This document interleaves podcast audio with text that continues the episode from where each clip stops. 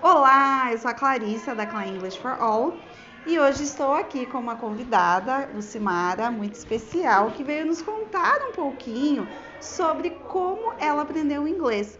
Já fiz uns podcasts sobre o bilinguismo, dando dicas de como estudar inglês, inclusive também no meu canal do YouTube.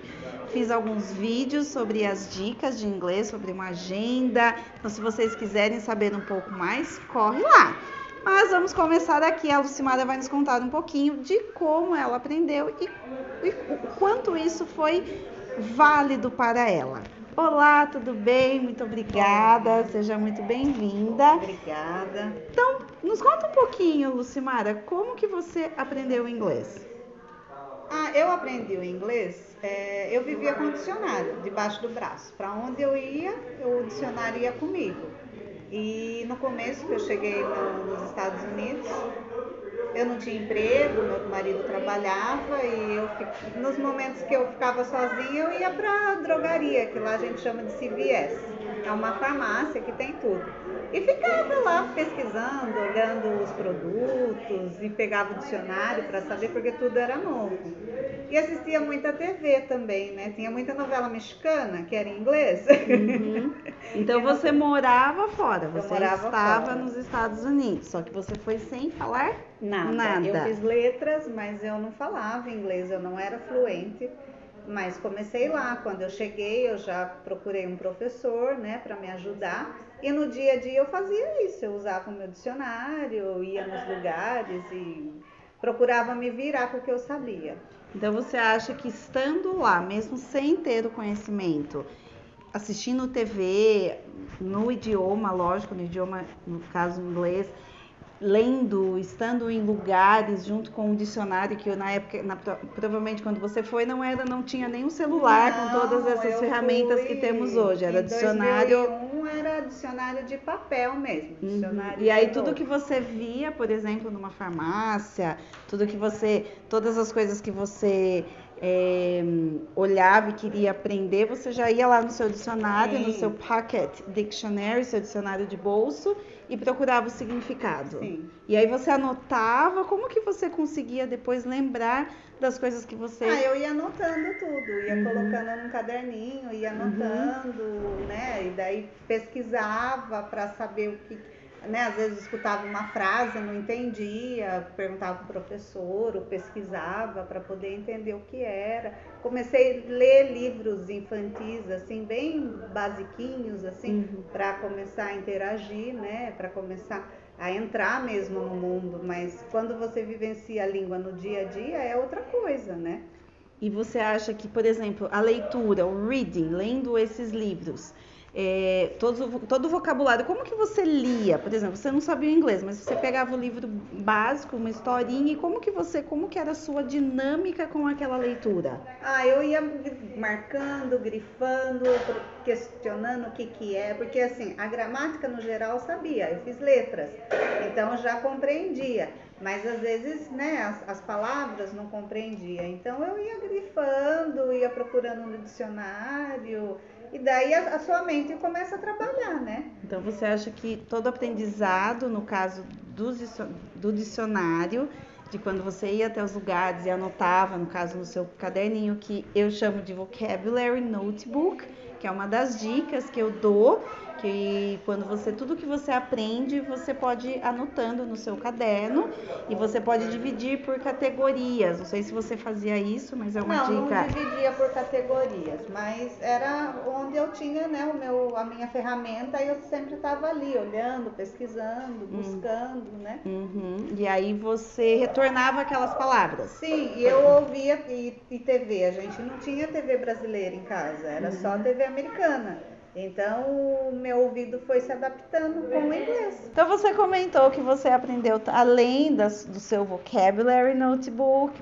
e das coisas que você anotava quando você ia à farmácia, aos lugares, você também assistia muita TV. E como Sim. você comentou, não tinha o canal brasileiro, em si, a- mexicano, que era em inglês. Então, na realidade, tinha um dublador falando em inglês. Sim. E o que você assistia? Você assistia filmes, você assistia séries, você assistia a documentários? O que você assistia? No começo assistia novela mexicana, que era mais fácil.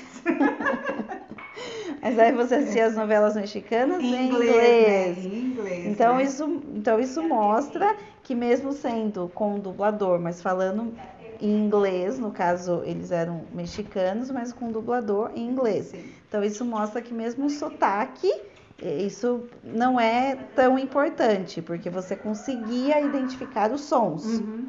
E aí isso te facilitava. Sim, assistia também jornal, mas às vezes era mais difícil, né? O uhum. vocabulário era mais complicado.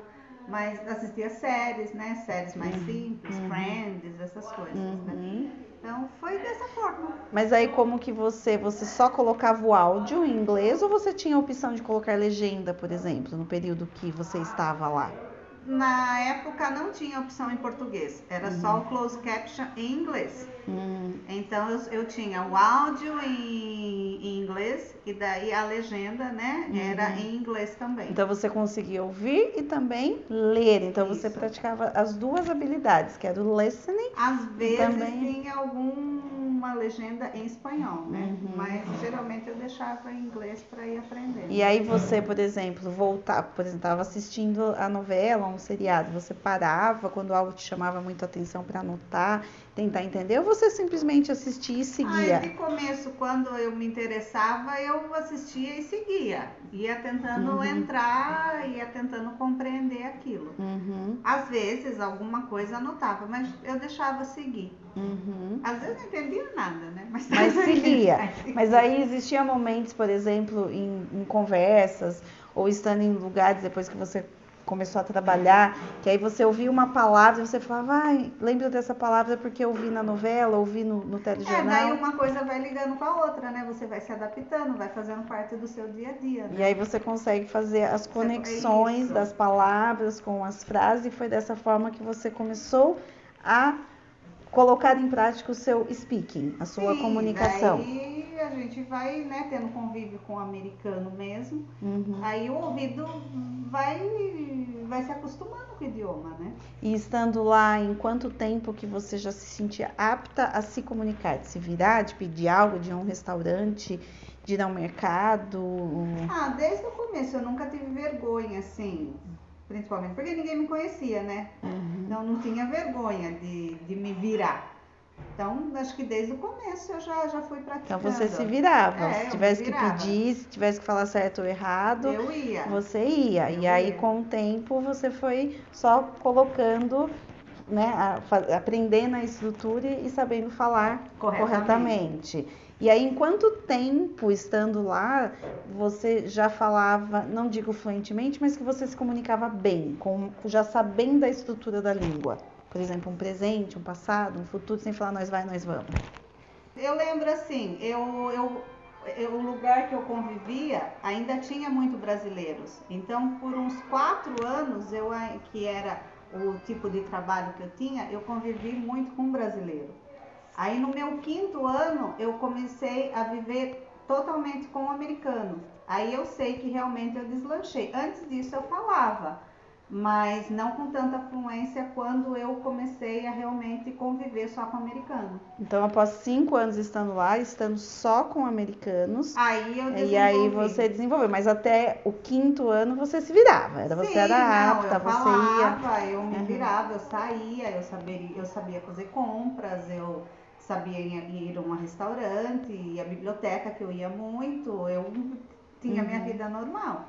Então, apenas assim, para reforçar essa questão das habilidades, então para você o que da, a, a, forma mais fácil de se aprender foi lendo os livros infantis, como você, por exemplo, histórias da Disney, essas coisas, é. ou livros infantis de historinhas? Não, livros infantis de historinhas bem bobinhas mesmo, uhum. bem assim, bem beabá, de quando você está aprendendo a falar, ler, uhum. escrever, bem beabá mesmo. E aí depois você chegou a ler coisas mais com conteúdo mais difíceis, sim. então você foi subindo. Sim. Uhum. Meu nível foi aumentando. Então isso mostra que tanto a leitura de coisas básicas como a, a, TV, os, os vídeos, o listening, são coisas muito importantes que desenvolvem muito o aprendizado de uma língua. Ah, sim. sim. Uhum. Então você tem que estar realmente envolvido com aquilo. Uhum. E eu, eu acredito que o listening é o melhor, né? Assim, você ouvir, porque você lê, às vezes você não sabe pronunciar. Aí eu tinha um aparelhinho que é, eu nem lembro o nome, mas era um dicionário que ele falava também, Uhum. e daí ele dava a pronúncia. Ah, você digitava a Isso, palavra e daí e ele aí- dava o áudio da, da Uhum. palavra. Mas, lógico, você ouvir, aquilo vai trabalhando mais dentro de você, né?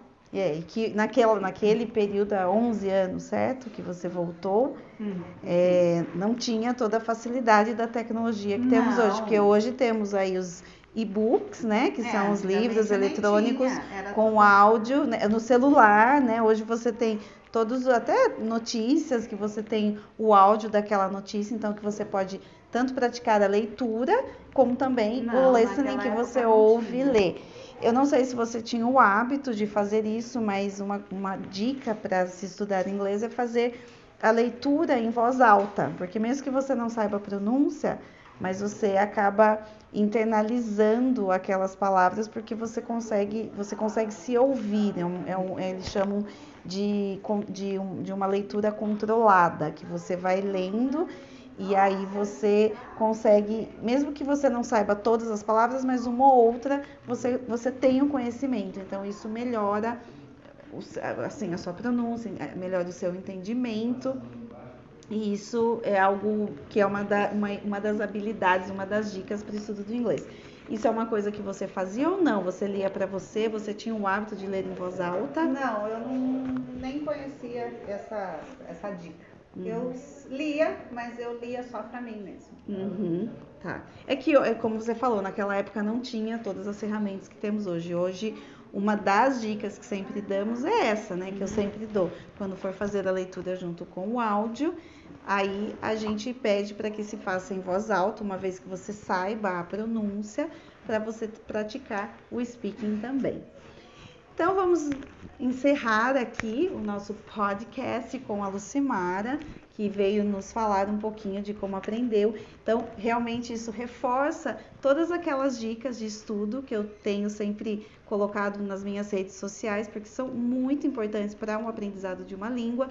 E uma coisa que eu sempre falo e bato sempre é que estudar um idioma, não, não, não necessariamente só o inglês, como qualquer outro, você tem que ter o contato diário. Por isso, aquela agenda de segunda, de repente, fazer uma atividade, terça, outra, não precisa seguir a risca aquela que eu coloquei, mas que você tenha o contato com a língua, nem que seja pelo menos 30 minutos ou 20, se você não consegue, 15 minutos. Mas quanto mais você ouve, quanto mais você vê, quanto mais você lê, a sua internalização vai ser muito melhor. Então, aquela coisa, ah, não consigo, não consigo falar, não consigo entender, é porque você, não adianta você fazer, por exemplo, no Brasil, estando no Brasil, você faz uma vez na semana.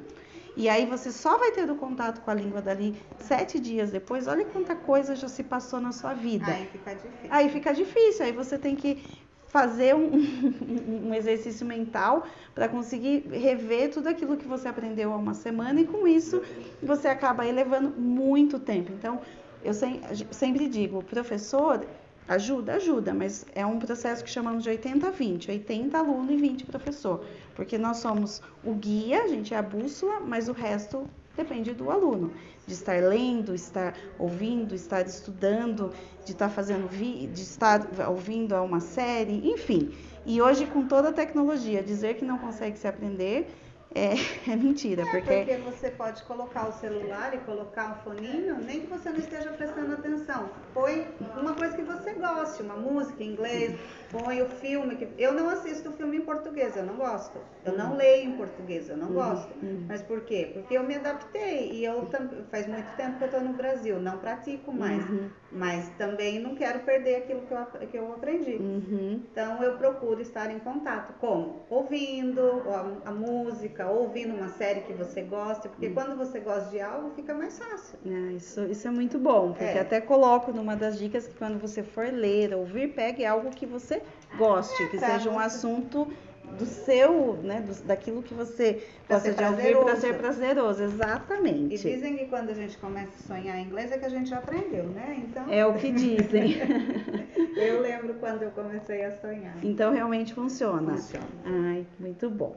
Então, muito obrigada pela sua presença, por compartilhar esse seu aprendizado comigo.